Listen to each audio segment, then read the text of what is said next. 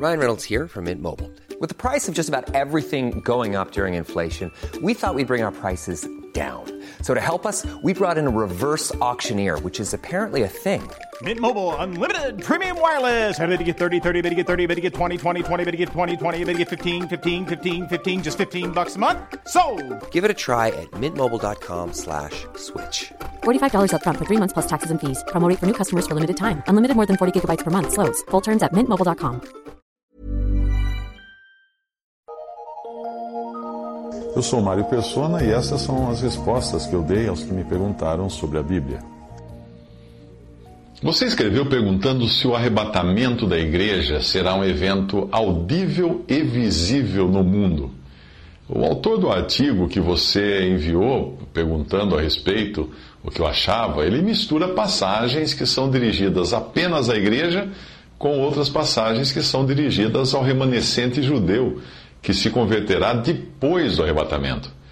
Ele também utiliza de um artifício muito comum, que é fazer uma suposição e depois construir o seu argumento sobre a suposição, que pode não ser verdade.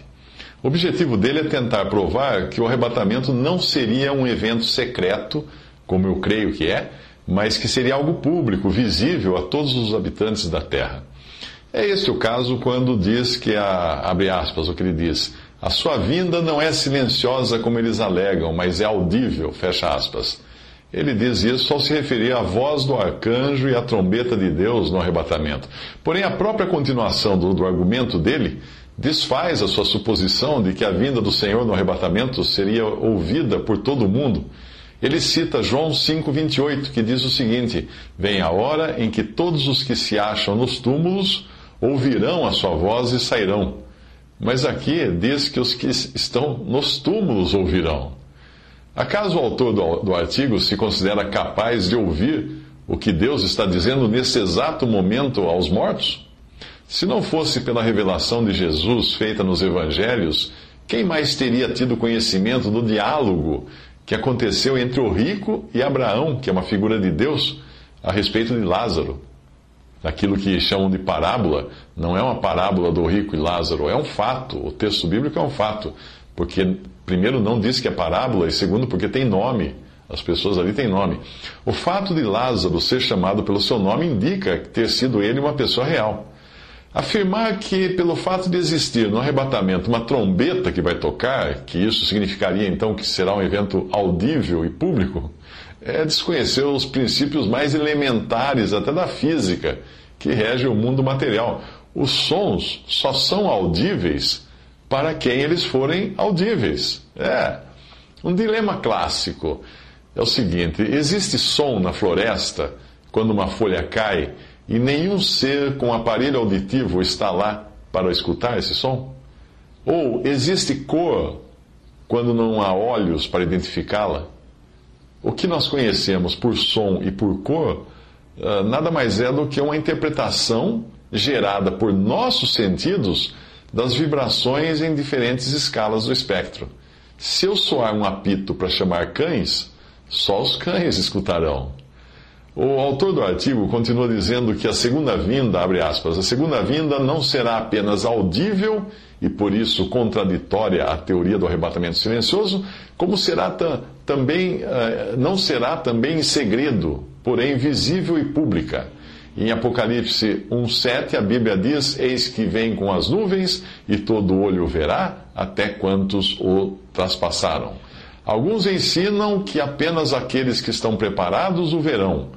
Ele, será, ele seria invisível para outros. No entanto, esse texto diz que aqueles que o traspassaram o verão. Esses certamente não eram os seus discípulos. Fecha aspas até aí. Mais uma vez, o autor faz a afirmação equivocada e ele mesmo dá a resposta que desmonta a sua afirmação, ao usar uma passagem que se refere à volta de Cristo no final da grande tribulação, quando ele virá para reinar. Os judeus foram os que o traspassaram.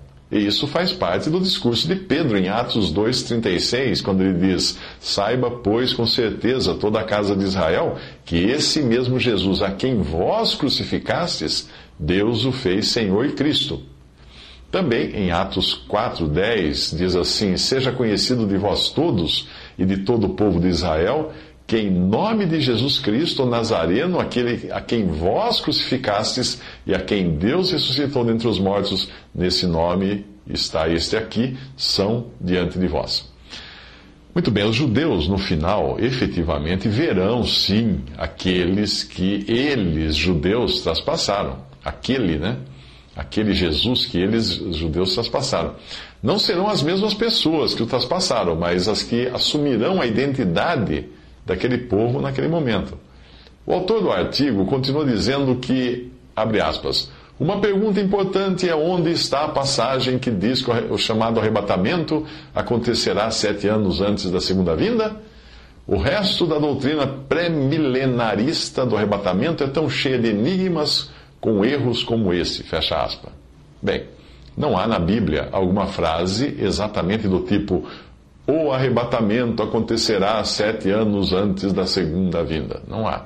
Mas um cristão desejoso de saber a vontade de Deus saberá buscar por indícios que falem da ordem desses acontecimentos. Por exemplo, eu te guardarei da hora da tentação ou da tribulação que há de vir sobre todo o mundo, diz Apocalipse 3,10. O Senhor faz esta promessa à igreja, referindo-se à tribulação.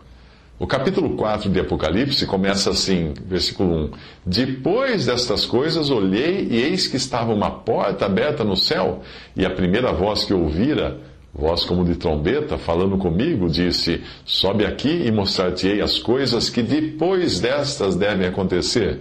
Imediatamente fui arrebatado em espírito, e eis que um trono estava posto no céu e um assentado sobre o trono. Depois de que coisas que João está falando aí? O que pode indicar essa voz de trombeta que João está mencionando aí? O que pode significar essa ordem? Sobe aqui, que João fala. Por que esse linguajar logo antes de começar a descrição dos eventos que são particulares da grande tribulação? Hum? A conta dos sete anos é possível deduzir de Daniel 9 que indica que o templo seria reconstruído, o Messias seria tirado e a cidade e o templo seriam destruídos dentro de um período de 69 semanas e anos, restando então uma semana de anos para os acontecimentos finais antes da vinda definitiva do Messias para reinar. Na metade dessa última semana de anos, de sete anos, seria revelado o Anticristo. Bom, nós já sabemos que o equivalente a 69 semanas já se passaram até a retirada do Messias da terra e a destruição do templo e da cidade. Resta, portanto, uma semana de anos, sete anos, para se cumprir a profecia de Cristo vir para reinar. O autor do artigo confunde o arrebatamento com a segunda vinda de Cristo, portanto, eu vou colar aqui um texto que traduzido no livro Acontecimentos Proféticos de Bruce Anstey, que ajuda a mostrar a diferença entre os dois eventos. Ele diz o seguinte: é de extrema importância entender a distinção que existe nas Escrituras entre o arrebatamento e a vinda de Cristo. O arrebatamento não deve ser confundido com a vinda de Cristo. Embora o Senhor venha do céu em ambas as ocasiões, o arrebatamento e a vinda de Cristo são eventos que claramente diferem um do outro. Arrebatamento é quando o Senhor vem para os seus santos. João 14, 2 a 3. Vinda de Cristo é quando ele vem com os seus santos que foram arrebatados à glória no arrebatamento. Judas 14 e Lucas 14, versículo 5. Arrebatamento pode acontecer a qualquer momento. A vinda de Jesus, de Cristo, não acontecerá até cerca de sete anos após o arrebatamento. No arrebatamento, o Senhor vem secretamente, num piscar de olhos, como fala 1 Coríntios 15, 52. Em sua vinda, ele vem publicamente, e todo olho o verá, como fala Apocalipse 1, 7. No arrebatamento, ele vem para libertar a igreja. 1 Tessalonicenses 1,10. Na sua vinda, ele vem para libertar Israel. Salmo 6, de 1 a 4. No arrebatamento, ele vem nos ares para a sua igreja, pois é o seu povo celestial. 1 Tessalonicenses 4, 15 a 18. Em sua vinda, ele volta à terra, ao local chamado Monte das Oliveiras, para Israel, que é o seu povo terrenal. Zacarias 14, de 4 a 5. No arrebatamento é o próprio Senhor quem reúne os seus santos. 1 Tessalonicenses 4, de 15 a 18 e 2 Tessalonicenses 2, versículo 1. Em sua vinda, ele envia os seus anjos para reunir os eleitos de Israel. Mateus 24, 30, 31.